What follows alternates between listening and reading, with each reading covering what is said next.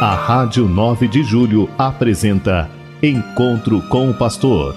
Na palavra do Arcebispo Metropolitano de São Paulo, Cardeal Odilo Pedro Scherer. Vós sois meu pastor, ó Senhor, nada me faltará se me conduzis. Queridos ouvintes da Rádio 9 de Julho, saudação e bênção para todos vocês neste dia 1 de abril. Hoje é uma sexta-feira. Iniciamos um novo mês, mês 4 do ano, e agradecemos a Deus por este dia que Ele nos concede. Hoje nós lembramos também a primeira sexta-feira do mês e na devoção do Sagrado Coração de Jesus, nós lembramos Jesus, aquele que eh, abriu o coração para nós, aquele que é a manifestação do amor misericordioso de Deus para conosco. As pessoas que hoje eh, fazem sua devoção ao Sagrado Coração de Jesus lembram que este é um, esta é uma devoção reparadora pelo pecado da humanidade, mas também pelo amor ferido de Jesus Cristo e não correspondido por nós. Sexta-feira na Quaresma é também dia de penitência de maneira especial. Os, todas as sextas-feiras na Quaresma são dias de penitência, de jejum. Não é obrigatório fazer jejum, mas é aconselhado como forma de penitência e de se preparar para a Páscoa.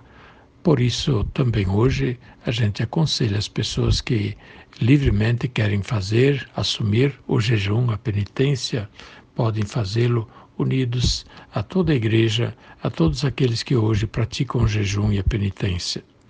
Nós estamos nos preparando para a Páscoa. Exatamente em duas semanas estaremos já celebrando a Sexta-feira da Paixão do Senhor.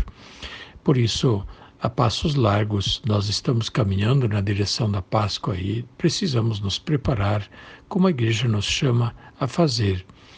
A preparação para a celebração da Páscoa deve ser pessoal e também comunitária.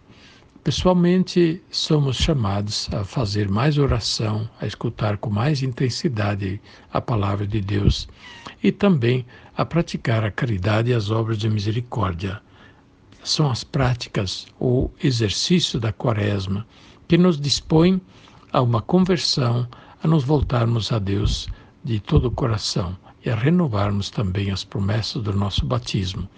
De fato, toda a quaresma nos leva até a Páscoa para a renovação das promessas do batismo e a renovação, portanto, das disposições de assumir com renovado empenho e alegria o seguimento de Jesus e a vida nova que Jesus ressuscitado nos traz. Páscoa de Cristo é também a nossa Páscoa de cristãos. Por isso, mais uma vez eu gostaria de convidar a todos a intensificar nesse tempo a preparação para a celebração da Páscoa a, a, escuta diária da palavra de Deus através da participação da missa, as leituras bíblicas de cada, cada dia que se fazem na missa, são um ótimo exercício para a gente ouvir a palavra de Deus.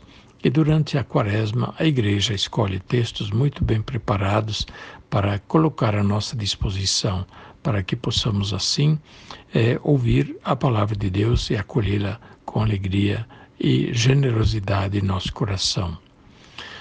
Lembremos sempre das pessoas que mais necessitam também de nossa oração: os pobres, os doentes, as pessoas que sofrem de vários tipos de problemas, e são tantas as pessoas que pedem a oração. Às vezes são pessoas que parecem muito felizes, que têm a vida feita, mas quanto sofrimento em privado elas têm. Todas precisam da ajuda de Deus e da graça de Deus. O sofrimento do justo é a primeira leitura de hoje. O profeta Isaías fala do justo que sofre, que é perseguido, que, de, que é desprezado, caluniado, insultado. Por praticar o bem, ele sofre. O justo, finalmente, é o próprio Jesus, justo perseguido, justo caluniado, justo condenado à morte de maneira injusta, mas que é socorrido por Deus.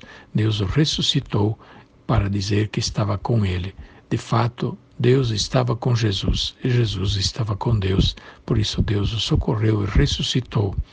Mas isso também deve nos lembrar quando nós tivermos que padecer algum pouco por causa da justiça. Não tenhamos medo de enfrentar também o sofrimento por causa da justiça. É, se nós sofremos por fazermos o bem, devemos nos alegrar. Se somos perseguidos por sermos honestos, por sermos justos, devemos nos alegrar. Jesus disse que são bem-aventurados aqueles que são perseguidos por causa da justiça, ou aqueles que são caluniados e insultados por causa do nome dele. Eles são felizes. Jesus também foi perseguido, insultado, e ele é o Filho de Deus, quanto mais nós que somos pecadores. Nós devemos, por isso mesmo, também nos habituar a ficar firmes na profissão da nossa fé, na prática da vida cristã, mesmo quando isso custa, mesmo quando não todo mundo está de acordo. Importante é que nós estejamos bem convictos daquilo que praticamos e daquilo que nós cremos. Que Deus nos abençoe, nos fortaleça sempre no caminho da fé, da virtude, nos fortaleça para perseverarmos na fé e na virtude até o fim da nossa vida e rezemos por aqueles que são mais frágeis, mais fracos, que talvez não tenham toda aquela força espiritual para resistir nos momentos mais graves da tentação e do sofrimento. Que Deus os assista e lhes dê a sua força. Amém. A bênção de Deus Todo-Poderoso, Pai, Filho e Espírito Santo, desça sobre vós e permaneça para sempre. Amém. A Rádio 9 de Julho apresentou Encontro com o Pastor, na palavra do Arcebispo Metropolitano de São Paulo, Cardeal Odilo Pedro Scherer. Vós sois meu pastor, ó Senhor, nada me faltará se me conduz